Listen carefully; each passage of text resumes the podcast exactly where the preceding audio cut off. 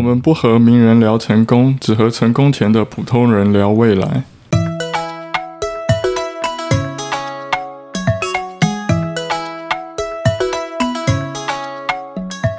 大家好，这里是很适合聊人生的阿姨们，PS 还很漂亮，对，很漂亮哦。因为我们今天来了帅哥教练，然后所以先介绍我们今天的成员。首先我们有大阿姨，嗨，我大阿姨，小阿姨，我是小阿姨，我们制作人安东尼。好，还有我本人据点阿姨，对我，我竟然还想安东尼要回应，他根本没麦克风，是我的错。好，然后我们今天来的来宾是健身教练，我们就简称教练。教练好，哎，大家好。教练要不要简单自我介绍一下？呃，我目前是在大安区跟内湖区做服务的体能教练。教练最擅长的是哪一项运动？哪一项运动？主要是重训啊，还是什么？呃，主要就是帮一般的人去强化他是身体素质。哦、嗯，所以就是综合的。对，综合的。OK，好的。那教练，你今天来有什么样的问题要问阿姨们呢？嗯，好，我的第一个这么帅，怎么会有那么多问题呢？来，的教练，请说。好，我的第一个问题是，人都会有不愿意面对的伤痛，那阿姨们平常是选择克服还是逃避呢？好的，我们来邀请最喜欢直面。直面伤痛的大阿姨 来为我们回答这个问题。哎，我首先我就觉得这个问题啊，你说不愿意面对伤痛，我看到这个问题以后，我觉得自己还蛮幸运的，好像没有到这么的不能面对的伤痛。那我也不知道这伤痛，你所谓的这伤痛到底是很大伤痛还是很小的伤痛。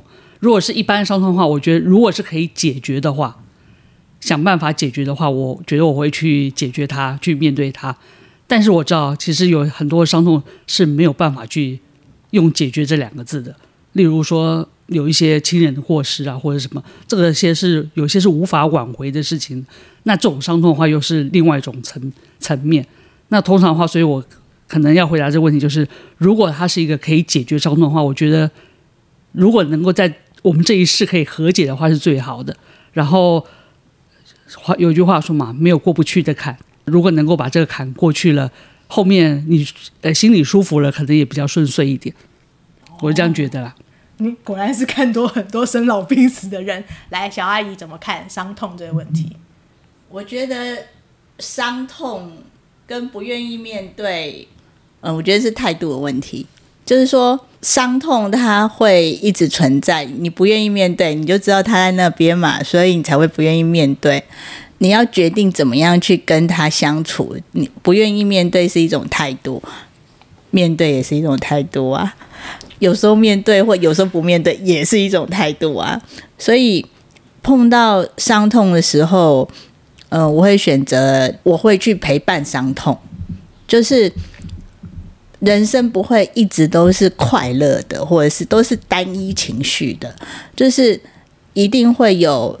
开心，然后会有痛苦，所以，嗯、呃，当你知道，譬如假设好了，我那个骨折嘛，对吧？然后，骨折骨折快要好了吧？好，然后穿高跟鞋走路了，然后你会很开心，你复原了，但是你会一面担心说，那我会不会再骨折？因为你经过那个从。那个坏掉到好那个过程，你觉得很可怕、很辛苦，要复健很累，然后要让心理呃平复，要需要花很大力气。然后你终于今天现在走到这里，你快好了。可是你快好的时候，你会突然间想要说，那我再回去以前那样子会怎样？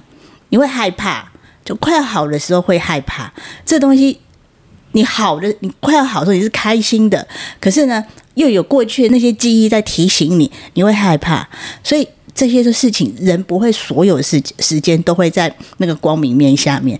哦，我我好像快好了，大家很恭喜我，我好像很开心。没有，我还是很害怕，我有恐惧在我心中。我说，万一我又又又又有一个什么新的事情发生怎么办？我会害怕。那这件事情是并存的，所以。当我可以去理解到说，哦，这是我的恐惧，那我现在选择去面对它的时候，哦，我不用再进去那个恐惧里头，我没有掉在那个里面，哦，我出来了，出来以后，哦，那就是苦跟甜是并存的，你只要一直保持着，就是都是这个样子，这样就好了。你让他陪伴你，嗯，我是交给时间啦。有时候以前想不明白或者是遭受过的，我觉得时间可以淡化跟厘清那中间发生的事情，然后就会发现它值不值得被保留下来。好，这是一个。然后另外一个就是，我最近在思考一件事情，就是说，我觉得每个人活得越久，就遭受的事情会越多，然后这些事情会形成某种经验，有好的也有不好的。我们怎么样不被过去的经验所困住？因为这是回到紫微斗数，就是我们每年的运跟每年的都会在转，然后可能在某个时间点碰上了一个坏事，比如碰到一个坏男人。然后就从此不敢谈恋爱，因为你被过去不好的经验所捆绑。那其实下次你遇到又是新的人，可是你因为你过去的经验捆绑了之后，你就不敢踏出下一步。我觉得这件事情是还蛮愚蠢的。所以，我首先每个人对于伤痛的定义跟接触度其实不一样。但是我觉得交给时间去厘清，其实真正的。问题点可能不是因为是男人，而是你碰到不好男人。去厘清这个事情，然后去迈出下一步，不要被上一次的经验所捆绑。我觉得那是走接下来人生的路还蛮重要的一个事情。我最近是这么觉得，不晓得你是怎么想的呢？哦，因为我会问这个问题，主要是因为我自己大部分的情绪在生活中情绪都是蛮稳定的。那有时候，比如说像前几年，呃，养的宠物过世了。那对我来说会是一个蛮大的影响。我自己在心里是决定说，诶，我可能就不要再养宠物了。对，那它它就像是被埋藏在心里一个很深的位置这件事情。那呃，有些人会选择说，那我是不是就是去接受，然后面对养新的宠物？那我的选择方式大部分都选择说，就把它放在心里的一个位置，那尽量不去接触。或者去不要去触及到这个话题，比如说你有时候划手机会看到一些宠物的影片或照片，那我可能会选择下意识的就是把它划走，尽量不去面对它。你这么重感情的人哦？呃，对。可是这不就是人？就是四季之必然，生老病死，春夏秋冬。呃，对，可是，可是你每一段每一段都会有新的回忆啊，就是跟不同的宠物，他们曾经给你美好。的人会有一些离别、道别，对啊，说再见的时候，满怀感谢的说：“谢谢你陪我这段时间。”其实会比较好。对，嗯嗯，还是认真的看一下，不要划过啦，看一下照片。对，嘿，对，精湛。对啊，小屁呀、啊。你不要看到帅哥就这样一直在讲笑话，我不每集都是德行吗？今天笑话感觉频率还蛮常发生的。对，有吗？好好好，来来来，好来下一题。好，第二题就是我想请问各位阿姨们对台湾房价的看法。好，哎、欸，你这样会不会转的有点？好好好，来来，谈讲谈讲看法啊，请继续。嗯，大部分的人都会认为房价是永远不会跌。那我只是想听听看各位阿姨们的看法是什么？对，杨阿姨，台湾房价，你希望它跌吗？好难 啊！对一个有房子的人来说，我当然不希望它跌啊！废话，什么问题呀、啊？你问这个问题的是你想买还是不想买，还是你只是觉得这个神话必须被破灭？呃，应该是说，可能我自己心里会预测一下，比如说我心里可能会偏向于某一个方面，比如说认为跌或不跌。呃，我只是想听一看，说各位阿姨，因为可能你们接触到的东西或层次可能更高，所以我只是想要去理解说，呃，稍微了解一下是不是有不同的看法，或我在我认知外的看法，对。其实这没有，我相信应该是没有一个标准的答案啦，只是每个人的对。发生十位或原比例嘛，或者是对于台湾房地产，对，因为像有一集我有听到大呃阿姨们对于房价的一些看法，像大阿姨可能未来是可能养生村是一个考量，对，那据点阿姨可能就是选择租房子嘛，对，那我只是想听一看说是不是。对于房价的这件事情，大家的看法是什么？不过刚好你提到这个问题啊，刚好前几天我看到一个新闻，那个那个新闻是说，好像不知道有个什么财经专家预测，这房价两三年都不会跌。那当然这是新闻上面预测了，但是如果是以我来看的话，基本上房子它还是一个供需需求，有有需要，然后才会有这个供给嘛。所以这供需需求，我觉得还蛮重要的。所以第一个，我觉得可能从那个现在台湾的出生率来说，我特别去查一下资料，其实还蛮恐怖的。因为在我们那个年代，我们那个年代的出生率是三十八万人，就是大概民国六十年左右了。那如果到了民国一百年哦，其实那那时候出生率已经跌一半，是十九万人。那我不知道你不知道说去年的出生率多少？去年的出生率其实已经跌破了前面四五十年来的最低、最最新低，到达十三万多人而已。然后呢，那我再看一下今年上半年的预测。今年上半年，因为我们现在已经到十月了，所以它前面的六个月大概只有六万多人，所以他们很。可能会想说，今年可能还要再创新低，那也等于说一个月每一个月只会生出生一万人而已。可是去年的死亡人数已经破了二十万，所以已经生不如死了，就生的人太少了，未来不在的人会越来越多。那这样子从这个如果从这个趋势来看的话，那房子有必要有这么多吗？而且如果说未来都是老人的话。大家都自己一个人孤老的住在这个房子里，那大家是要怎样去生生活和生存？这个势必未来还是会做一个调整的啦。所以你说这房子到底要考量它到底跌或不跌，其实最重要就是，那你希望未来你想不想拥有这房子？如果你想要有这房子的话，我觉得就就去做。那如果你说你觉得你未来有其他打算的话，也不一定要考量这房价的问题。投资还是看它的价值性啦。如果你真的要讲的话，投资还是看。如果你是自住的话，那就是选你自己觉得舒服自在的区域，合理的价格，你可以负担的，那就是 go for it。但如果说你用投资来看的话，你看日本三十年的不景气，它东京城城市中心的那个当趟还是不会跌啊。但是周遭就很可怕，少子化的缘故，所以这件事情，如果说你中心区域它现在就比较麻烦，是说到底我们会不会迁都呢？因为所有人都说台北市可能会被水淹啊，暖化的结果，然后就淹淹淹，然后就迁都。好，这个事情就变成是大家就赌一把。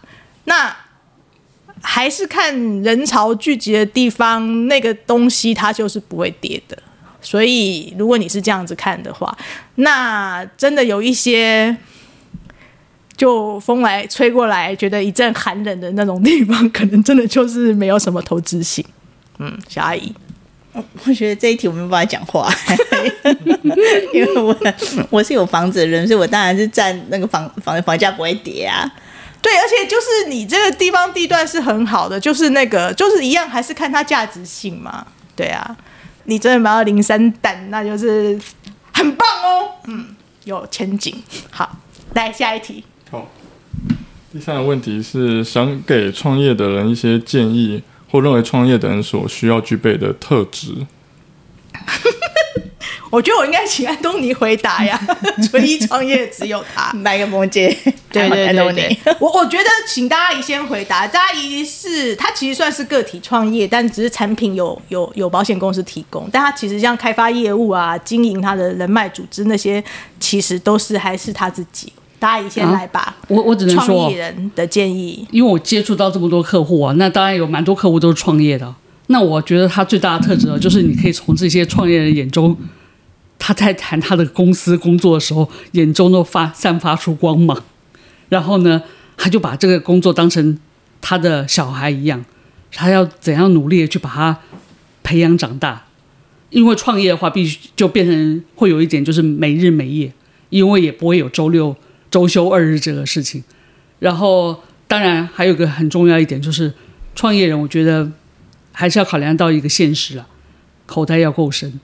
嗯，如果口袋不深的话，那这样创起业来会很痛苦，因为万一有的时候周资资金要周转啊，这些周转不来的时候，那只能再去借钱，这样子的话会更形成没有安全感。所以我觉得，当口袋够深的时候，然后然后再去做这些创业的工作。另外的话，就是你创业的目标到底在哪里？就像。前几集有一次有一个做那个公关的，他也是自己创业的。猫猫啊，对对对，哎，可是他就觉得他我现在这样子赚的钱，我觉得已经够了。那我也不知道啊，那我还要做什么？那这样子好像就够了。那他就有点失去了这个创业当初创业一些动力。那如果说，那我就不知道说你的部分的话，你觉得想要做到哪个部分？那有些人他是非常有憧憬的，他可能希望他的公司哦成长到五十人、一百人，最后可能上市上柜。这样子公司的老板我也看过，他真的就是拼了全命全力在做这个公司。那这个我觉得可能是创业的人很需要的一个特质了。你呢？你呢，小阿姨？嗯，我就是上班族啊。那那你我们的客户们几乎都是创业的。嗯、那大姨讲的很很有道理，就是说你看到那个老板，他是那种眼睛闪闪发光，然后。说到他的工作、他的事业的时候，会那种就是很热情，然后全心全意去做的那种人，就是很适合去创业。然后，嗯、刚刚大家一讲那些，我会想到我前老板。我前老板原本也在大公司上班，后来他就决定他去创业。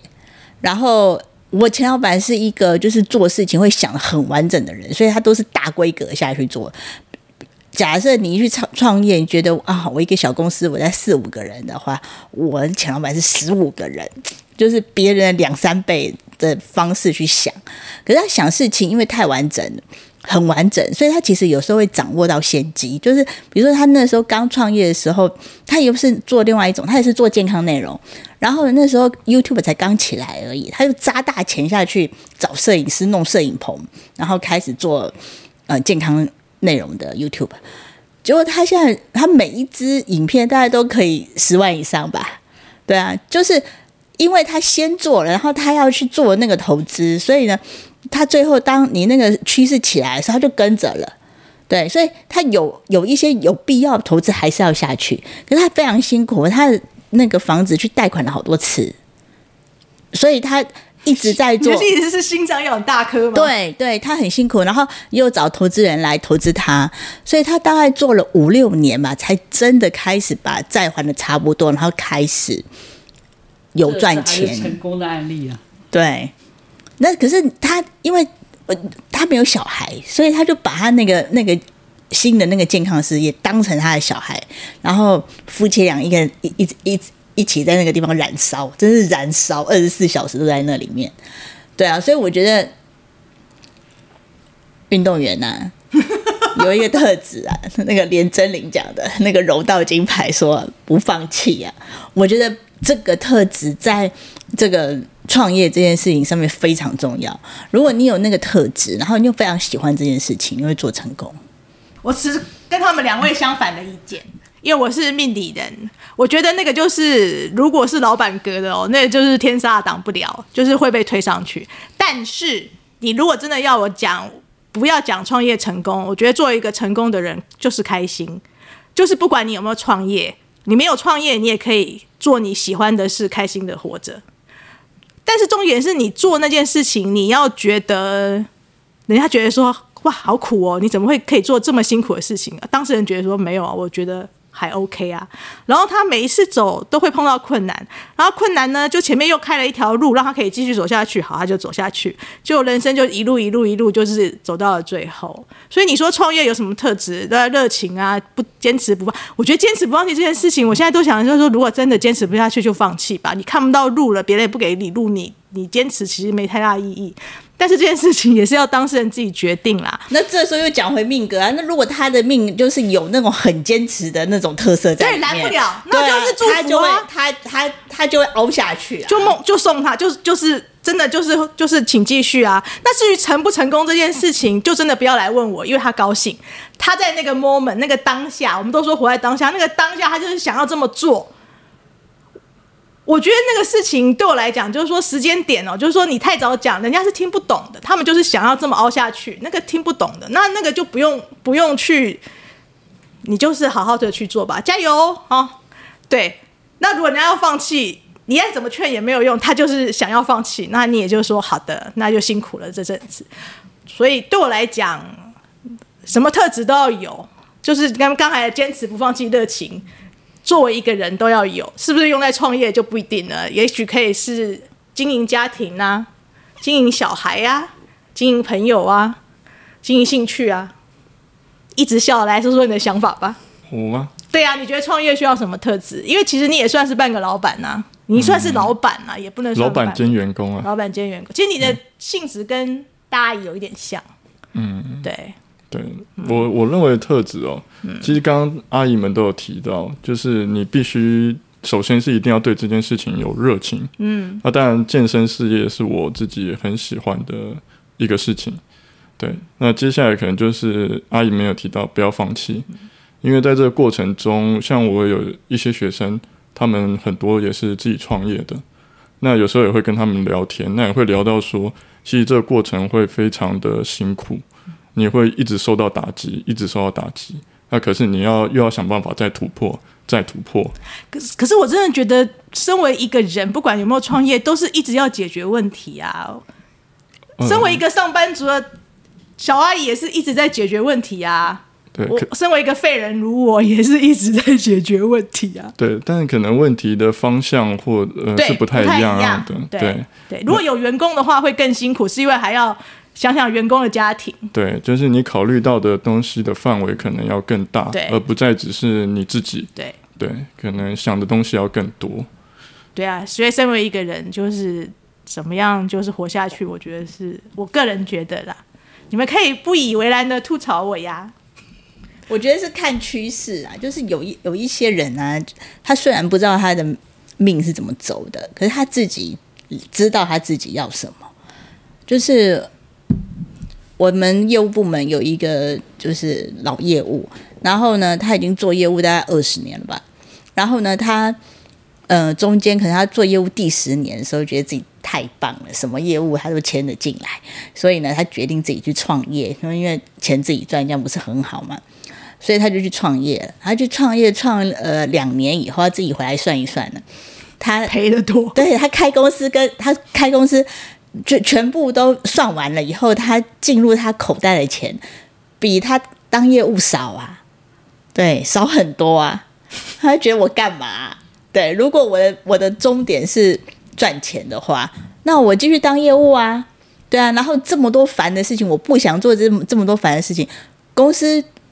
都有啊，对啊，都都有 support 的部门，所以说，嗯、他最后又回来当业务了，所以，好，接着，比如说他就在看那些年轻人业务，然后呢，就可能又进进，我们又有新同事进来了，然后呢，又有人就觉得自己很棒了，就是觉得说，哇，业务都谈得成啊，客户都信赖他，他也要出去创业了，然后可能老业务就会说，哎呀，这些我都经历过，可是。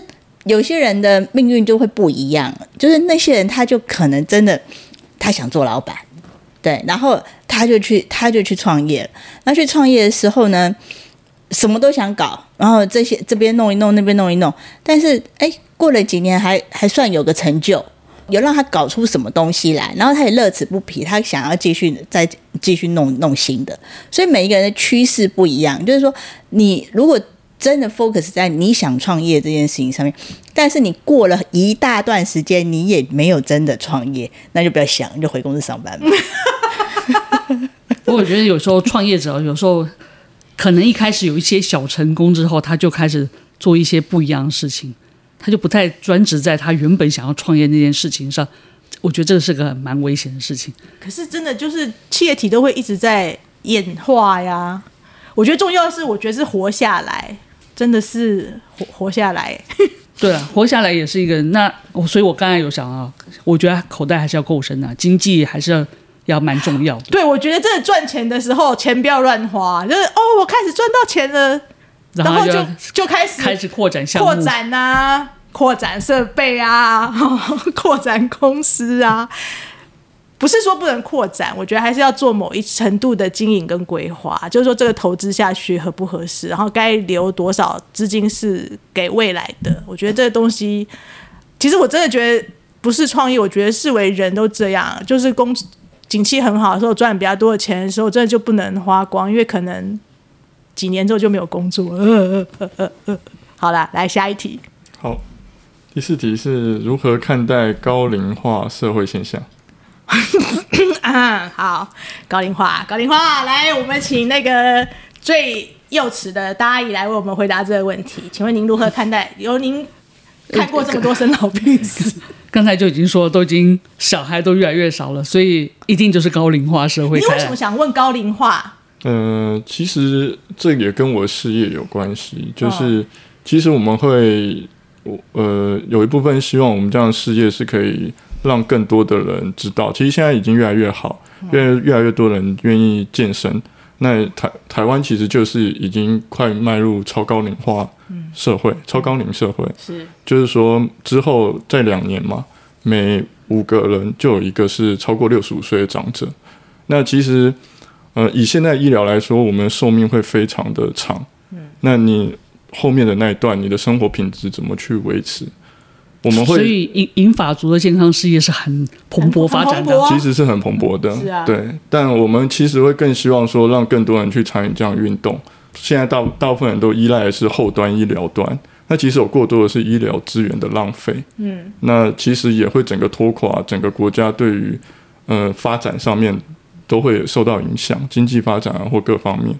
那我们其实会很希望的是，可以透过这样去让更多人让身体更好。所以你的客户里面银发族多吗？大概占三分之一。三分之一，对，嗯，还算多哎，其实。哦，但如果像我去参加一些一般的健身房，银发族大概有占三分之二以上。可是他们很多都只是在纯聊天呢、啊。没有没有没有没有，他就是一个三十分钟的运动而已。哦。所以大部分都是银发族。OK，嗯，我我遇到的都是来聊天的，聊天也是他们生活必备之一。对对对对对了对了。那我觉得那个高龄化社会啊，所以其实现在很多啊中高龄的人其实都有这样感觉了，所以大家开始对这个健康议题是越来越重视，所以我才刚才说，哎，有些有一些的健康产业的那个银发族会越来越多，而且银发族他有钱有闲会。愿意更投入这方面，除了健康之外，那很多银发族也会投入一些心灵产业，所以这些也都是可以做结合的。那未来的话，大家可以想想，想而意见就是未来很多会发生，就是七十岁要照顾九十岁的人。对，所以七十岁你不把自己身体养好，你怎么照顾那九十岁的人呢？内牛满面的这个七十岁，好。教练，我想问一下哦，你是一直想要当个人教练，还是你想要组织化经营？呃，这也是我问创业那一题的原因，就是我蛮其实我蛮喜欢在个人化经营跟学生的相处上。是，其实我上课是一直觉得是很我很 enjoy 这个过程。是，所以可能也不会觉得说，好像人家说会有职业倦怠或什么，其实不太在我身上是不太会有。嗯，可是从经济面考量的话，我就是一个个体。那我的收入就是我的时间上限。嗯，那如果说未来是希望可以做到让更多的人去了解这样子的运动，那其实我们当然就会势必考量到要往组织的发展。嗯，对，但这只是我的选择之一啊，不是说我一定要创业。那你现在的想法是什么呢？我现在想法是等待时机，看等待时机哦。对，觉得如果觉得，因为其实现在。嗯，我认为啦，自己当然是个人认为，未来英法族是一个很大的族群。对呀、啊，那自己有没有准备好？就像各位阿姨提到，你的资金啊，或者是我是不是有先做好某一些规划，让我可以有余力去做这件事情？嗯，所以你现在最卡在最大的点是资金吗？还是哪一点？因为其实。其实你会问高龄化，再回到你上面创业，我会觉得说，哎，你是不是对于这个市场，你想要扩大经营的趋势？但是就像你自己都有发现到，你的天花板就你的时间嘛，因为就一个人，那要打组织战这形式的话，你现在最卡在你最大的问题是什么？嗯，应该资金吗？资金是一个，然后其实如果要寻找合作伙伴也是一个，嗯，对，因为要找到合适的合作合作伙伴。相对其实不见得这么容易，嗯，对啊，因为像可能以前我待在公司，呃，老老板会跟我们聊天，也会说他那时候我问他，他就说建议说能独资就不要合伙。我觉得这不一定啊，这看人啦，嗯，对，这看人啦，就是对，有的人闹翻的是蛮多的啊，闹翻的都蛮还是蛮多的。当当然有，我不能说没有，这真的也是有些人很适合独资，有的就是合资，这也是看人啊，对。对嗯，对，而且有些人其实适合当朋友，不见得适合当合作的伙伴。啊，对，这也是，这也是，对。高龄化、哦，就就高龄化，没什么看法啊。你如果问我，对于我现在年龄跟要不要七十岁照顾九十岁这个事情，我觉得就是就是面对它、处理它、解决跟放下，就是这样。对，因为这是不不可逆的嘛，时间就一直在走啊。我妈现在就是八十岁在照顾八十三岁，但是呢，我妈身体素质就是好的，对，她从五十岁就开始做规律规律运动，所以我觉得这个东西呃是有可能的，就是说呃我们要怎么样在呃跟这一些高龄或者是呃有年纪的人沟通，他们要运动。还有另外一个例子就是说。我现在在，因为我在复健，所以我早上在复健那段时间，其实大部分的高龄者，他们是那个肌力是没有办法支撑他们去做复健的，所以他们只能坐在那边被电疗，或者是被超音破。对，那被动式，我觉得这个东西是要建立起来。Maybe 现在在我们五十岁的这一个年龄层，大家都知道说肌力很重要，我可能呃就要开始，比如说有一些超慢跑啊之类的东西。可是可能比我们大十岁的人说，其实他们习惯没有那么，就是不像我们现在运动风气这么盛，所以他们就会比较弱一点。那我们怎么样要去跟他们沟通，沟通让他们觉得说，哎，我现在要开始把我的身体素质建立起来。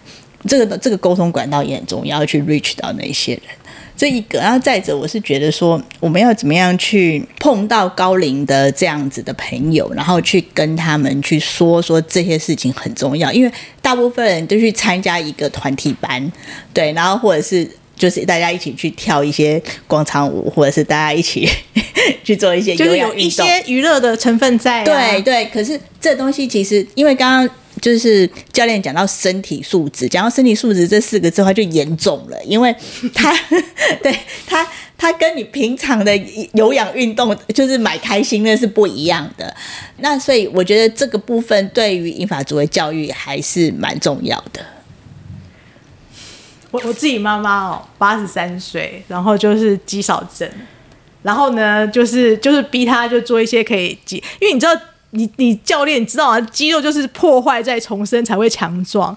他们这些老人就是觉得哦，那实在太痛苦了，会又酸又痛，会抖抖抖。然后就是他们觉得年纪这么大了，我还要去走这一招，就真的是很，他们觉得太辛苦了。我觉得那个这个东西心理克服是一个很长的路要走。我们现在还可以就是忍受那个，就是从健身房出来之后就是跟狗一样在那边爬，但是他们现在已经都不行了。这个我们高龄还是可以可以办一些不同样，真的可以适合五十岁、六十岁、七十岁、八十岁，可能会有不一样的课程。我觉得要克克服那个在从健身房出来之后那个全身酸痛。我觉得我们应该要跟上次的那个洛基姐一起合作。因为他很多他的群主，他哦对，对天地会，对他的群主太厉害了，真的对。然后我们深入这些群主，要去扩散这些有意义的消息，学习知识，真的 就从大阿姨开始做起。天地会的成员，好的，来来下一题，下一题。好，第五题是如何做资产规划？资产规划，来，我们请专业的保险从业人员大阿姨为我们开始，请。基本上那个资产规划，你只要上网 Google 啊，它大概都会有一大堆，从 从上到下都会有写。好，我们下次会邀请 Google 阿姨。那个，那其实资产规划最主要一点就是有没有资产。如果没有资产，其实也不用规划。那先培养资产开始吧。所以呢，那个虽然网站上面有写这么多，那当然很还是会有个实实物上嘛。如果你有 Google 的话，它上面会写个什么六三一法则了。或者是六三一法则，就是哎，你的薪资六成放在生活费，然后三成嗯放在那个投资理财，一成放在那个风险管理。那有些人如果他没有房贷的话，他应该可以控制在五四一，五成是生活费，四成是做理财，然后一成风险管理。那这些都是书上说的，但是最重要，我就说，那你主要是怎么样去执行和做到？因为有些人他可能每个月都赚个七八万，但是呢，你说叫他存个五千块，他就觉得很难。但也有些遇到一些小朋友，他一个月其实只赚三万块，他就跟我讲说，我每个月都要存一万。所以在这个差别就是在于如何去执行了。然后另外一个就是我如何去开源和节流。万一我只是一个每个月赚三万块的小孩的话，我是不是可以再去做一些更多开源的事情？那如果赚是一个赚七八万的人，那我是不是可以去考量一下，是不是有些东西其实不需要那么的过分去消费？因为有时候这些东西买来只是很想要，但是并不是自己需要的东西。关于钱的事情，我一律建议不要意气用事，不要好面子，因为这件事情是很很很基本的。就是说，就是花钱一时爽，没钱就就很惨。就是就是不要意气用事跟那个。那至于资产规划，老实说，你如果真的是问投资的话，就是基富通有那个，哎，基富通要业配，基富通有那个好好退休跟好好长大，他们就是有一些基金，就长期定期定额的这些事情，其实就是长期的去做，然后长期的。三四十年之后，可能就是你的退休金就出来了。然后，其实就是这个，就是如果不是很懂市场跟不是很懂投资的话，这都是比较安全的方法。当然，最重要就是如大阿姨所说，你要有资产先。那我补充询问一下，好啊，阿姨们认为资产是多少的金额才需要开始做资产规划？有存到十万就开始啊。对，你比例设出来，比如说刚刚大阿姨讲的，比如说。呃，六三一这样子的，嗯，对啊，比如说五四，就是你那个存的钱，你存的那个地方就可以开始做了啊。哦，对啊，马上就可以开始了。对啊，马上就可以。但有些人他如果你更有雄心壮志，我就说那三个月就存一万块，赚三赚三万就存一万块。嗯，像我这也是可以啊。嗯，听到的是，比如说像可能也我也会看一些书，然后也可能讲一些，比如说标准普尔的。就四个象限，嗯，比如说，就像风险控制百分之十，然后高呃比较偏高收益的大概在百分之三十，保本的是四十，然后紧急备用金大概留二十左右，对，所以我想了解的是这个比例问题，还是说这个会随着说，比如说我退休的时候该做的资产规划是这样子，那我在还没有退休的年纪应该做资产规划的状态跟比例应该是怎么分配？其实年轻的时候，最主要的就是本存本金了。对，可以冲一下。因为年轻的时候不存本金了，到老了就没有那个本本钱在。那如果你年轻的时候存的本金越高，你老的时候你可以承担的风险，因为有时候退休的时候要承担的风险就不要承担那么高了。可是会往往发生发生一个现象，就在台湾很多是刚好相反的，因为到六十岁退休的时候发现，哎，我没事做，我就开始从事高风险工作。因为 天哪，对他觉得哎，反反正因为没事做，那我就想要花钱呐、啊，然后可能要去出国玩呐、啊，或者是啊哪里就听人家说哦，我这个可以投资一下。然后我最记得有最有名的例子就是，反正不知道十几十年前最有名就是联动债的问题。那时候那银行都在狂推联动债，那时候后来这个联动债倒了，刚好因为雷曼兄弟的关系啊，其实也不是联动债的。他到底怎么样？因为大部分人都搞不清楚联动债，就去投就去投资了。可是刚好碰到雷曼兄弟，所以倒了一票的人。那倒了一票人以后呢，就有有一堆人就跑去抗议，跟那个银行抗议说：“我的退休金不见了。”然后呢，其中一个为首的呢，他就是第一个来抗议的。他就说：“我把我退休金五百万都压在这个联动债上面，那最后赎回来呢不到一半。”他说：“该怎么办？”就就跟银行抗议，那银行说没没有办法。那所以你看，他到退休那时候，好不容易累积了五百万退休金，他就把它全压在一个地方了。那这个是不是在这个财商上面，他可能在年轻的时候没有慢慢去学会？可是到了退休那一刻的时候，他就觉得哦，我希望五百万赶快涨成一千万，这就就是个挑战了。对啦，就是说，其实投资这件事情就。越投资是在挑战人性啊，越越单纯越好，嗯、就是它中间的结构，就是这种包装的层层，就是好像很多层。那其实真的后来大家都搞不清楚，那个是最麻烦。你反而就是比如说台股市值最大五十家公司，那家叫零零五零，哈，就是那个反而是最清楚、最直接的。然后每年就帮你看，然后要你不到五十大人就给我出去啊，那个是最简单、最清楚的。大概就是这样。因为你说和什么定义高风险？请问？AI 概念股是不是高风险？你抓得准吗？对不对？就是这种东西，反而是就是高风险的定义是什么？保守的定义是什么？然后你可以了解跟承担的，你对自己有这么认识吗？这些事情都是搞到后来都很复杂，那还不如就是把把高风险放在自己的事业上面，好，去去创业，或者是去怎么样让你的生意经营到某一个高度，是不是，小阿姨？那个据点说我那个这十年无取化剂，所以我会没有钱，所以我就开始那个很认真的。不是你没有钱，我的意思是你会在钱上面有一些困扰。不是没有钱，好吗？所以呢，我就开始每一个月呢去寻我的钱，就是类似像损残罪这样子来寻一回，看他们怎么了。我觉得这非常重要，就是说，你当你决定好你现在这个月的收入，然后你的比例的时候，哪一些是花掉，哪一些是存起来的时候，你就会养成一个固定的一个纪律。然后呢，你存。存进来那些钱呢，你就会开始去分配，说他哪一些是要去 ETF，哪一些去跟人家拼一下买一下 AI。对，那你有这样子的呃习惯了以后，你就可以会开始去算，那你的获利率是多少？你一定不见不得你的获利率差的嘛。那这个时候你就会去找说什么东西是可以稳定的，我不要忽高忽低，我是可以来一个稳定的在那边。那所以你就会慢慢练习会，就是我要把什么样子的比例放在一个稳定的东西上面。那我觉得你每每一个月都在寻一次，然后去检查你的存下来的钱是不是呃按照你的目标再去存，你就是过了一年，你就会存到一笔钱。对，所以对你的。